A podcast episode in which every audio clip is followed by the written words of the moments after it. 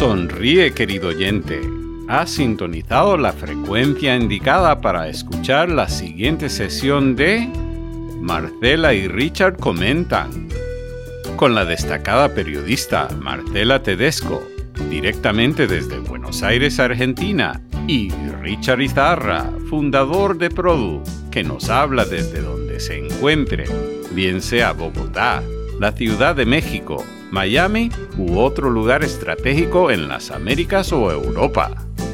Juntos, Martela y Richard comentan hechos noticiosos de la industria de la televisión castellano hablante, aquí en la cadena Radio Produ. Adelante, Martela y Richard. Bueno, muchas gracias. De nuevo otro podcast. Marcela y Richard comentan. Eh, hemos entrado a un nuevo mes, eh, primero de junio, ya con mes y medio en plena pandemia. Y bueno, Marcela, buenos días, buenas tardes, buenas noches a la hora que estés eh, desde Buenos Aires. Adelante, Marcela. Hola, Richard, ¿cómo estás? Sí, bueno, dependiendo a qué, a qué hora, en qué momento cada quien escuche este podcast, ¿no? Porque es lo que tiene esta, este, este espacio. Sí, que se puede escuchar a cualquier hora, entonces bueno, por eso es que eh, buenas, eh, buenos días o buenas tardes o lo que sea.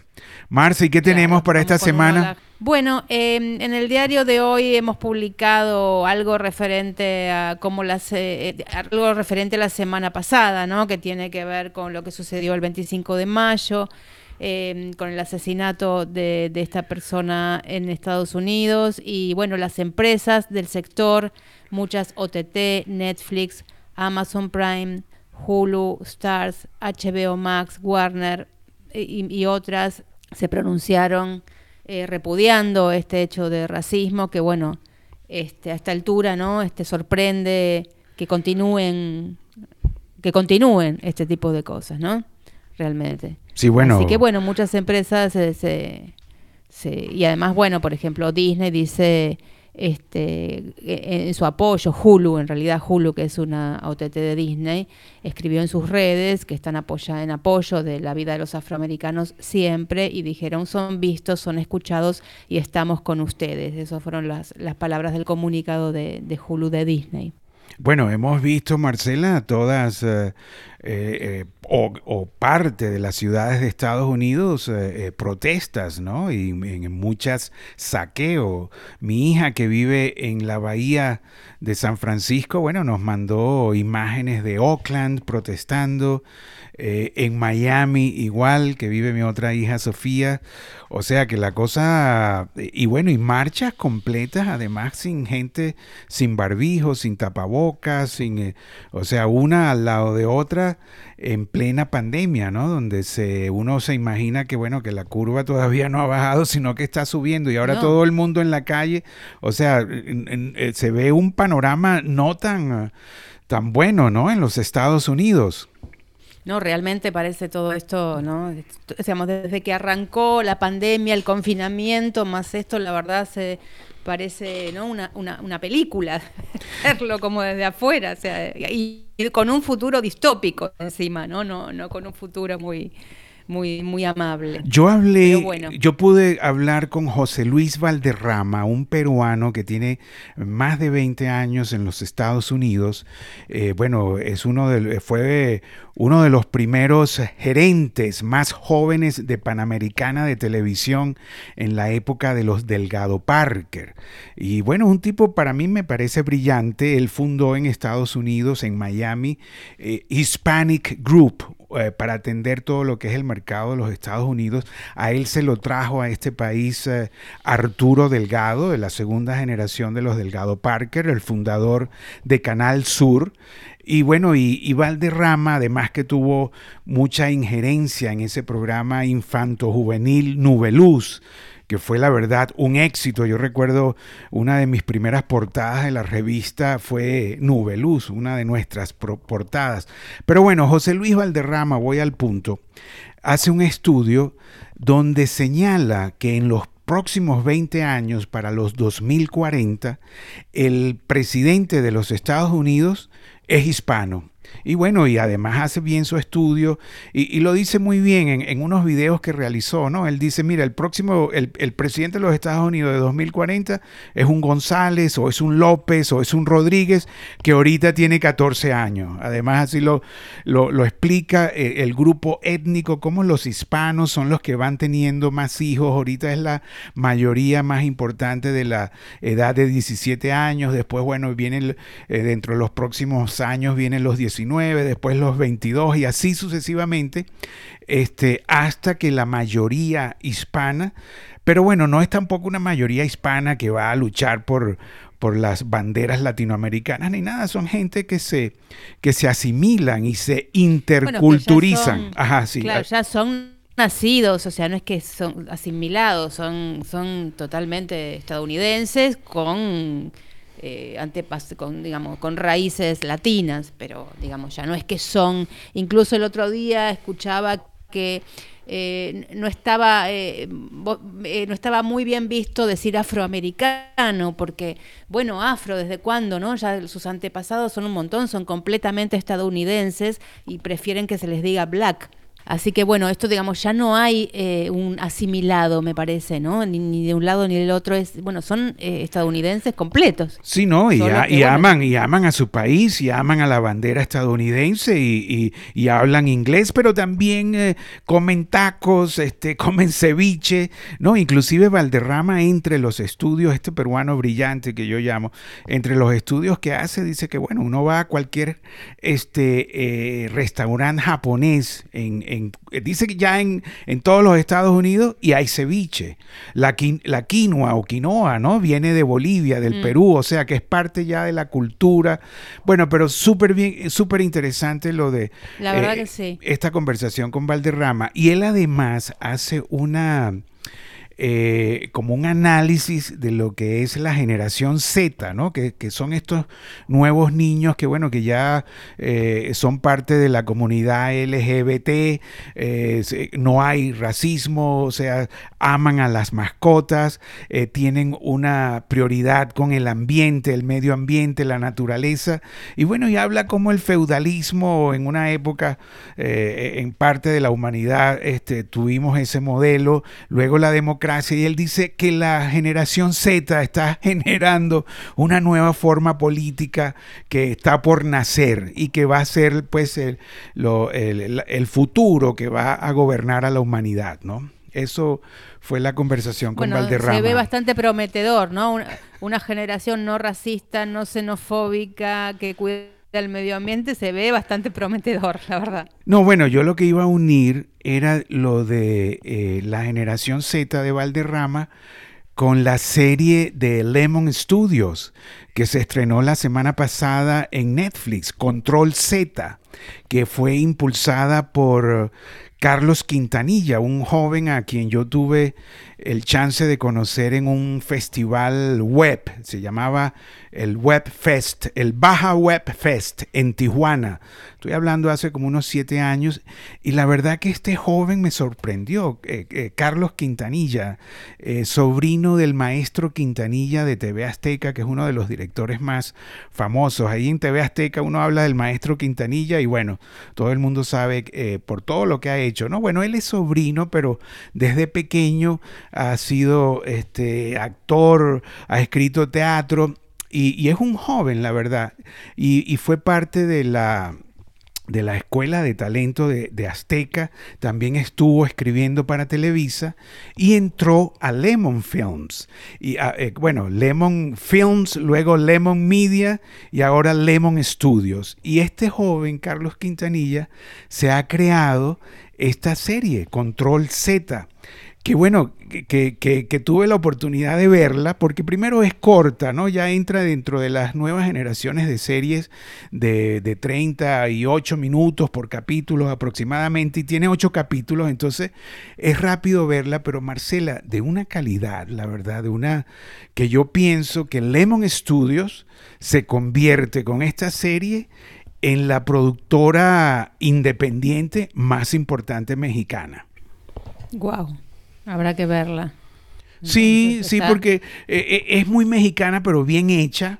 Eh, es como entre Elite, la española. es un cuento muy, muy agradable, ¿no? Es un, estudiante que se vuelve hacker y, puede entrar a los teléfonos del, del grupo, de sus amigos y, bueno, y descubre los secretos de cada uno y los va, este, los va publicando en videos. Además, todo es eh, eh, de redes sociales, ¿no? De, de, teléfono, eh, muy moderna, la verdad, muy moderna. ya está terminada? ¿Ya está terminada? ¿Ya está hecha? Bueno, la primera temporada se, se estrenó la semana pasada. yo cuando tuve la oportunidad de, Billy, de hablar con Billy Robsar, eh, bueno, parte de, los dueños, los creadores, ya hace 17 años de Lemon, de Lemon Films, como se llamaba al principio, eh, bueno, me habló maravillas de esta serie de Control Z, me habló maravillas de Carlos Quintanilla, quien por cierto se acaba de ir a, NBC Universal, ¿no? El primero de mayo comenzó ya en Telemundo formalmente y, y bueno, porque es que la verdad es súper talentoso. Él inclusive eh, eh, para promocionar su propia serie que él impulsó, es parte del grupo de escritores, eh, lo hizo muy bien por Facebook y además iba poniendo primera control Z, primero en Colombia, primero en, tal país árabe, primero no sé qué. Y entonces él después mandó gracias a todos los Facebookeros, como él lo llamó, para este, porque la segunda temporada dice que fue gracias a la, a la voz que se fue recorriendo en Facebook. Bueno, vos sabés que eh, ahora que me mencionas esto, mucha, eh, últimamente o hace ya eh, un tiempo, desde que la serie comienza a producirse o pensarse, ya se piensa también en una estrategia eh, para promocionarla vía redes, incluso desde la producción, incluso desde, donde, desde el momento en que se empieza a, escribir el guion, porque las redes son un muy buen lugar últimamente como para promocionar todo, bueno, todo, ¿no? O sea, la verdad todo, mucho más que, que, otros medios. Bueno, no sé si mucho más, pero, pero lo cierto es que las series, de hecho, hace un tiempo me comentaban en una productora, Punta Fina, que ellos estaban trabajando eso, de, tratar de dar ese servicio a quienes producían series y eh, darle eh, esa, esa, esta estrategia de redes en el momento en que ya venían, eh, comenzaban a producirse. No sé si él lo hizo con esa intención, o sea, pero bueno, digamos, se, se inscribe en esa estrategia. Sí, no, bueno, o sea, las redes y, no, y ahora hablando de Lemon Films, que para mí se convierten con esta serie, porque bueno, ha, ha producido Epigmenio, ¿no? Con Argos, pero las producciones de Pigmenio, que fueron una de las primeras para Netflix, todavía estaban un poco medio noveladas, ¿no? Con esa, eh, esa alguien dijo, es que el problema eh, de, de, de, de, los nuevos contenidos es que vienen de, los, de las novelas, entonces ya vienen, vienen infectados más o menos, ¿no? Pero bueno, ese ha sido el gran producto. Pero bueno, lo cierto es que Argos con Netflix, y hay que decirlo, no ha producido el gran éxito pues que se esperaba, ¿no? Eh, eh, nunca fueron así de que todo el mundo eh, estuviera pendiente como otras series de otros países, ¿no? Inclusive la que hizo Manolo Caro, ¿no? La, Casa de las Flores, mm. bueno, también fue polémica y eso fue un poco mucho mejor, pero todavía tampoco se esperaba. Pero con esta, Control Z de Lemon Films, yo sí creo que, que la verdad que, se, que hay ahora un, un hit importante, ¿no? O sea, eh, además, bueno, mucha gente joven, eh, nueva, ¿no? La, eh, la protagonista, Sofía, Ana Valeria Becerril, no, no, se había oído de ella, ¿no? Los directores, la verdad que muy bien, Bernardo de la Rosa, Alejandro Lozano, inclusive Alejandro Lozano junto a Erika es la otra parte de Lemon Studios, ¿no? Porque son los hermanos Robsar. Eh, hijos, además de Gina eh, Diez Barroso Azcárraga, ellos vienen, ellos fueron parte de la familia Televisa, ¿no? O sea, la mamá de los Robsar, eh, inclusive accionista, Marcel Viná, inclusive era parte del, del grupo Diez Barroso, que tenía eh, que, que el, tigre Azcárraga, que en paz descanse, le había dado Televisa Internacional a ellos, a, Diez Barroso. Y bueno, yo recuerdo porque los conocí y, Marcel Vinay, cuando discuten ahí entre la familia, que se separan los Diez Barroso de Televisa, ahí es cuando sale Marcel Vinay porque era parte de esa rama, ¿no? Y luego entra Azteca. Bueno, yo me voy a ir a otro continente ahora para hablar un poco de España, que retomó las grabaciones de ficción con actores. Todos estamos un poco mirando desde América Latina allá porque como van con unos, unos, unos pasos hacia adelante, tanto en, la, la, pandemia como en la producción, siempre se está esperando a ver qué hacen, ¿no? Entonces, bueno, al menos dos producciones eh, retomaron las grabaciones. Una es Acacias 38, 38 ¿sí? de Televisión Española y Boomerang TV.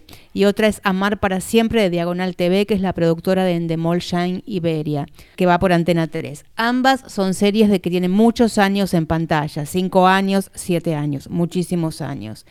Ambas retomaron el 25 de mayo, o sea, la semana pasada con los protocolos eh, necesarios que tienen que ver con equipos reducidos, con catering individualizado, con sets que no se comunican entre sí para dividir equipos. Antes se hacía, supongamos, un equipo de 60 personas, ahora son tres equipos en horarios distintos y, en sets distintos. Eh, bueno, desinfección continua, eh, mascarillas, guantes y el tiempo anterior los guionistas se han dedicado a reescribir las historias, que es algo que venimos hablando hace un tiempo, ¿no? De esta necesidad de readaptar el guion para contar la historia sin acercamiento físico, sin besos y sin abrazos.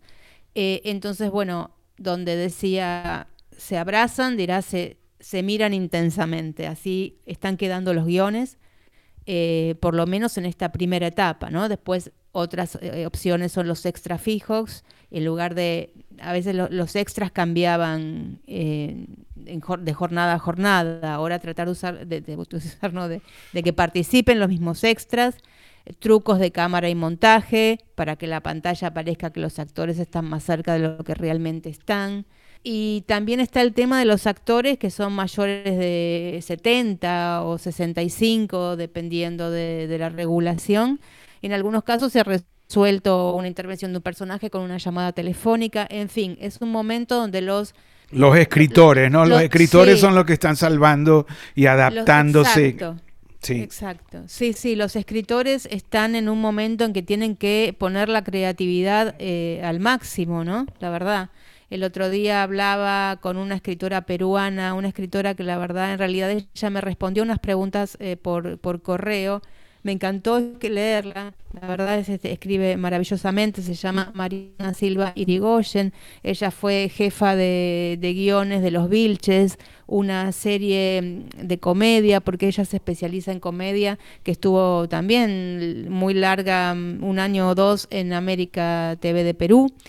Eh, y también es la escritora de Locos de Amor 1 y 2, una producción de una película de Tondero que también es comedia y ella me decía que bueno, que, que, que, hoy en, digamos, que, que pesa, eso, eso, es un gran desafío para el escritor, porque ya nada se va a basar, no nada, pero en estos momentos no se va a basar en un despliegue de producción, sino en una idea básica y esencial donde el escritor va a tener que, eh, digamos, desplegar mucho, mucho su creatividad.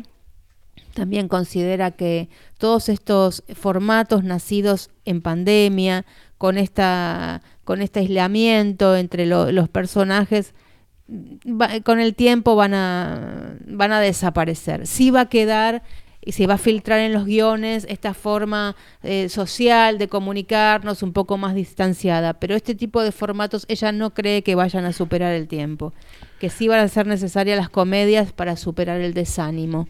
Bueno, así como España se abrió o, reinició las producciones el mes pasado, hace, bueno, 15 días, estamos en junio, este mes también Televisa anunció que reabre sus producciones, ¿no? Y, y, bueno, al respecto hablé con Gabriel Blanco, hace apenas un par de días, Gabriel Blanco es el cubano, mexicano, colombiano, venezolano, estadounidense, porque sí, porque realmente es, eh, es cubano de nacimiento, pero eh, se, se, comenzó en México, luego en Venezuela se hizo eh, representante de artista formalmente, ¿no? Inclusive habla muy bien de Venezuela, pero dice que cuando Chávez eh, señaló que iba a cerrar Radio Caracas y que las novelas idiotizaban a sí mismo, todo Gabriel Blanco, él, él al día siguiente salió de Venezuela, además con mucho pesar, porque decía que, bueno, se estaban haciendo muy buenas novelas, había muy buen pago para el talento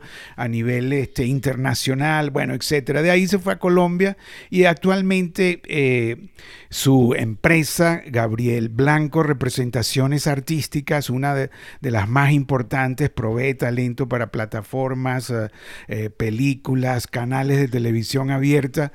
Este, bueno, él dice, uno, que no ha recibido ningún tipo, su talento no ha recibido ningún tipo de ayuda de nadie, de ningún organismo, que, que los, eh, eh, eh, los landlords o los caseros en, en, en, México no han rebajado a nadie la cuenta, todos tienen que pagar las tarjetas de crédito, como en otros países que han dado facilidades de pago o, o han pospuesto el pago, que eso no existe en México, que en México no ha habido, pero nada, nada, más bien todos los servicios, la luz, lo que, lo que cuenta, dice que bueno, que todo ha subido, su talento está parado, él dice, bueno, ahora en junio eh, los, los que están en Televisa, eh, eh, vamos a ver cómo, cómo va a ser, no, nadie le ha hablado de los nuevos protocolos, bueno, puso realmente la verdad el, el panorama mexicano para su talento, lo describió, este, la verdad, muy muy dramático, pues. Este, y dice que, bueno, que de los 85 talentos que él tiene,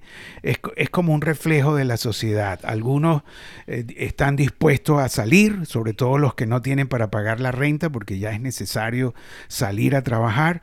Hay otros que tienen ahorrado, que dicen, mira, a mí ni me nombres, yo la verdad que no voy a salir, porque hay realmente temor, porque en México también está subiendo eh, el número de contagiados y el número de fallecidos, ¿no? Y en Estados Unidos, bueno, ni se diga, y ahora con las protestas de la ciudad, en, varias ciudades principales, o sea, que ello eh, también hay una...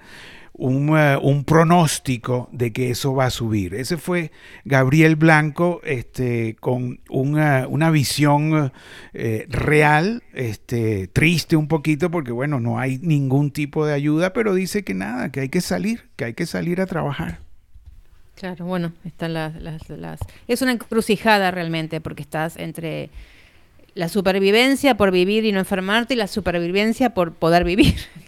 De, generar eh, los ingresos para poder vivir. Realmente es una encrucijada muy grande en la que nos encontramos.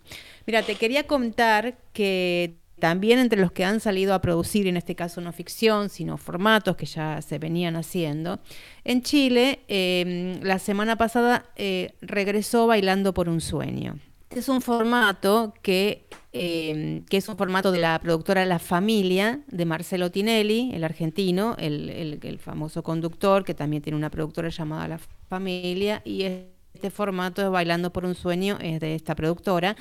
Eh, y Chile, em, Martín Cárcamo, que es un conductor de televisión, él eh, eh, fundó su propia productora, se llama Lateral, compró la licencia para hacer Bailando por un Sueño en Canal 13 de Chile.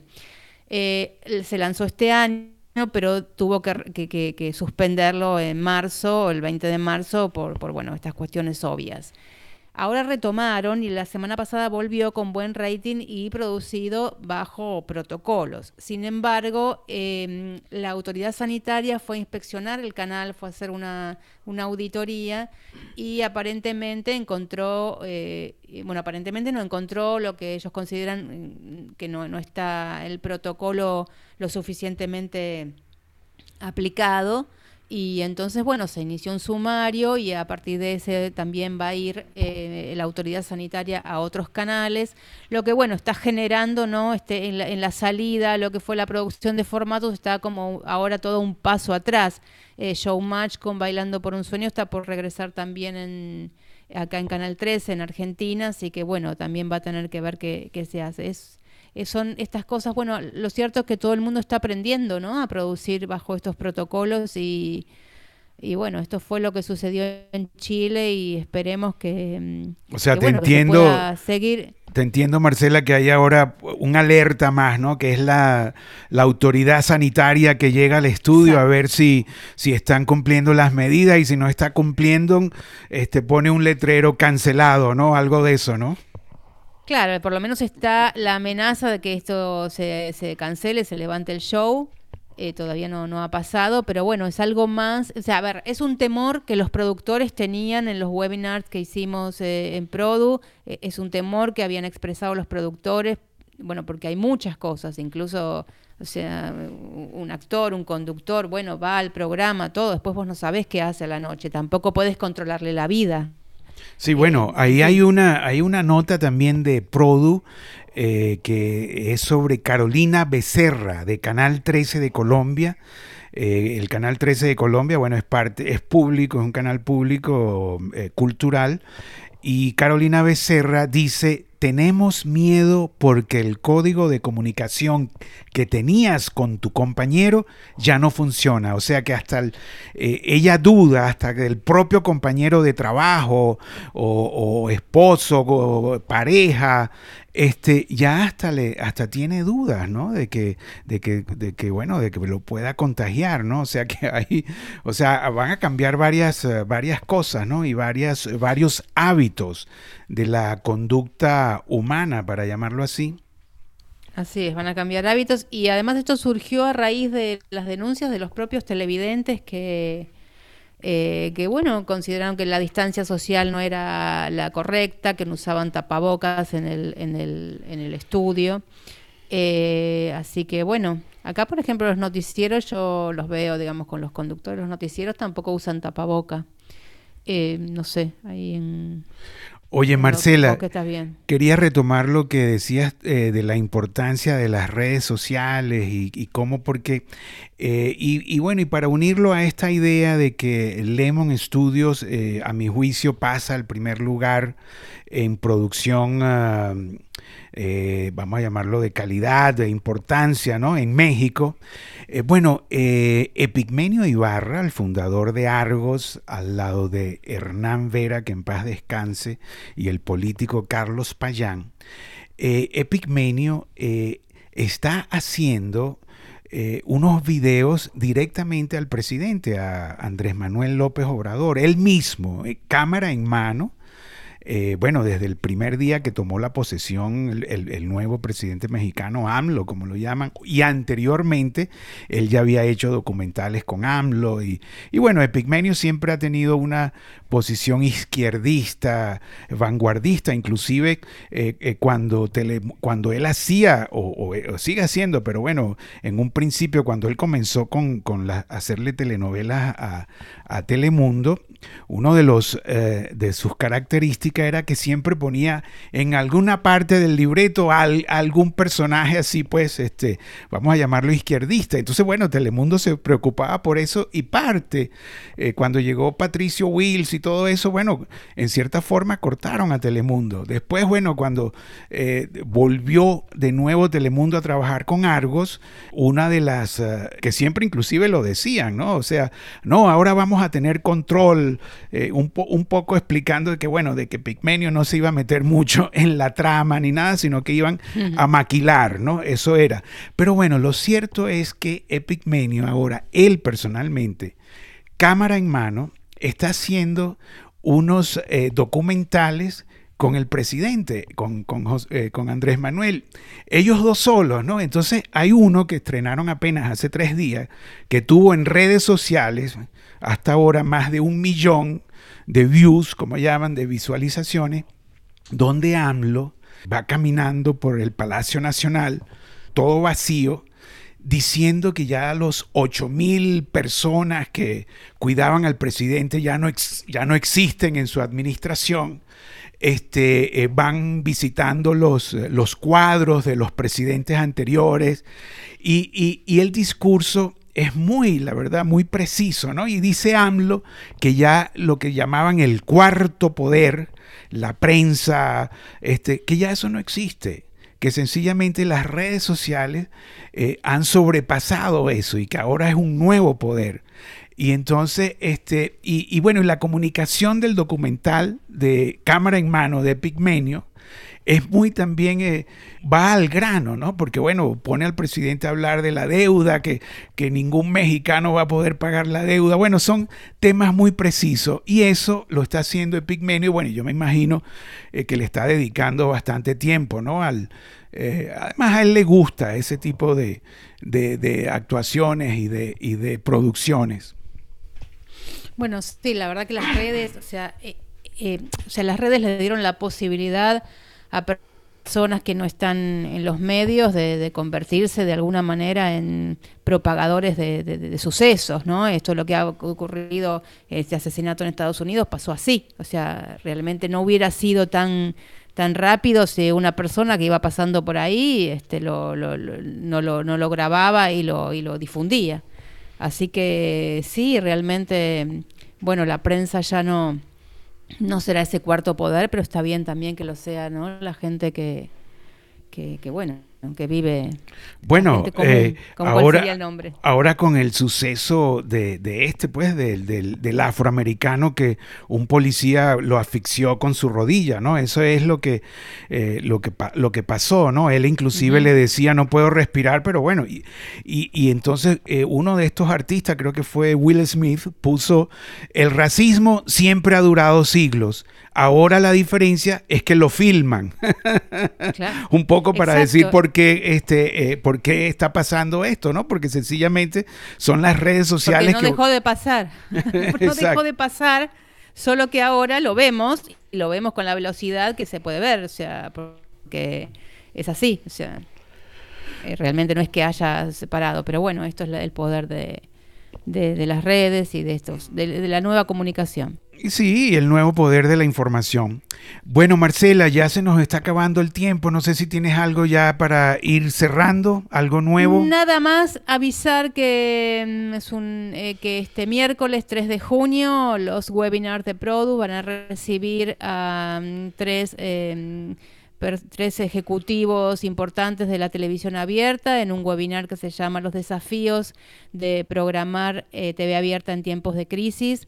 Va a estar Guillermo Pendino de Telefe Viacom, va a estar Patricio Hernández de Mega Media de Chile y Jimmy Arteaga de Guapa TV Puerto Rico y Canal 1 de Colombia, los tres hablando de cómo están programando sus canales en estos tiempos donde no se puede hacer ficción, no se puede producir ficción y bueno, en fin, cómo están eh, arreglándoselas. Yo puedo agregar para cerrar que Chila Aguirre de Fremantle ha indicado que a pesar de toda la incertidumbre, la demanda de latas ha aumentado y dice estamos camino a un año estelar.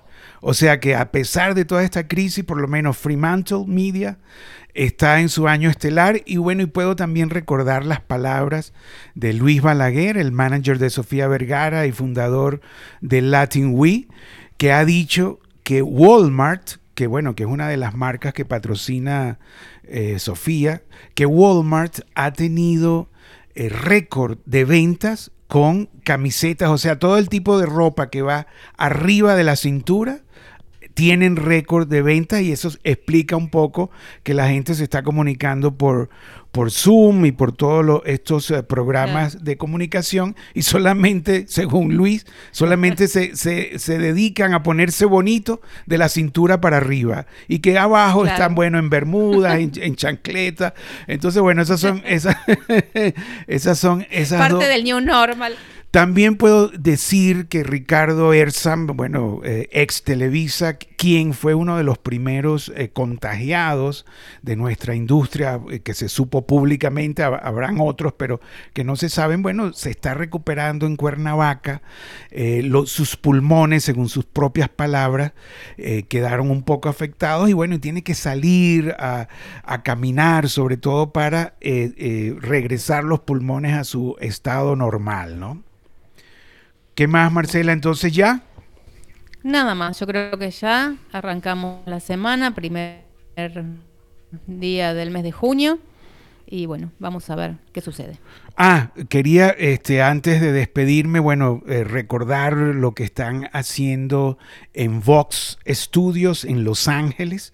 Eh, ello eh, fue fundado por Andrei Cinca. Andrei Cinca, bueno, un ah, peruano rumano estadounidense eh, eh, pero nació en Rumania, bueno, yo lo conozco desde que comenzó a trabajar con Pepe Crucillat en Miami en la época de Capital Vision, que hacían novelas allá. Bueno, él hace cinco años fundó eh, Vox Studios y en esta pandemia han creado un nuevo servicio que es el Motion capturing. Motion capturing es que ellos ponen a los actores a moverse y, lo graban los movimientos y después los visten como avatares y sirve para animación. O sea que en esta pandemia han creado este nuevo servicio que ya están trabajando y además del doblaje, que es su, su principal negocio, doblaje además en japonés, alemán, una cantidad de idiomas, también han creado un estudio de grabación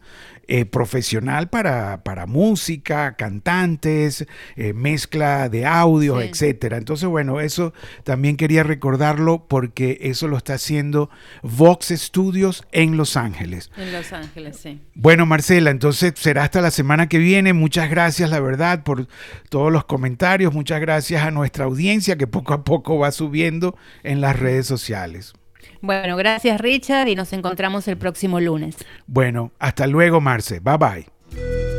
Querido oyente, ha sido otra sesión de Marcela y Richard comentan en la cadena Radio Produ.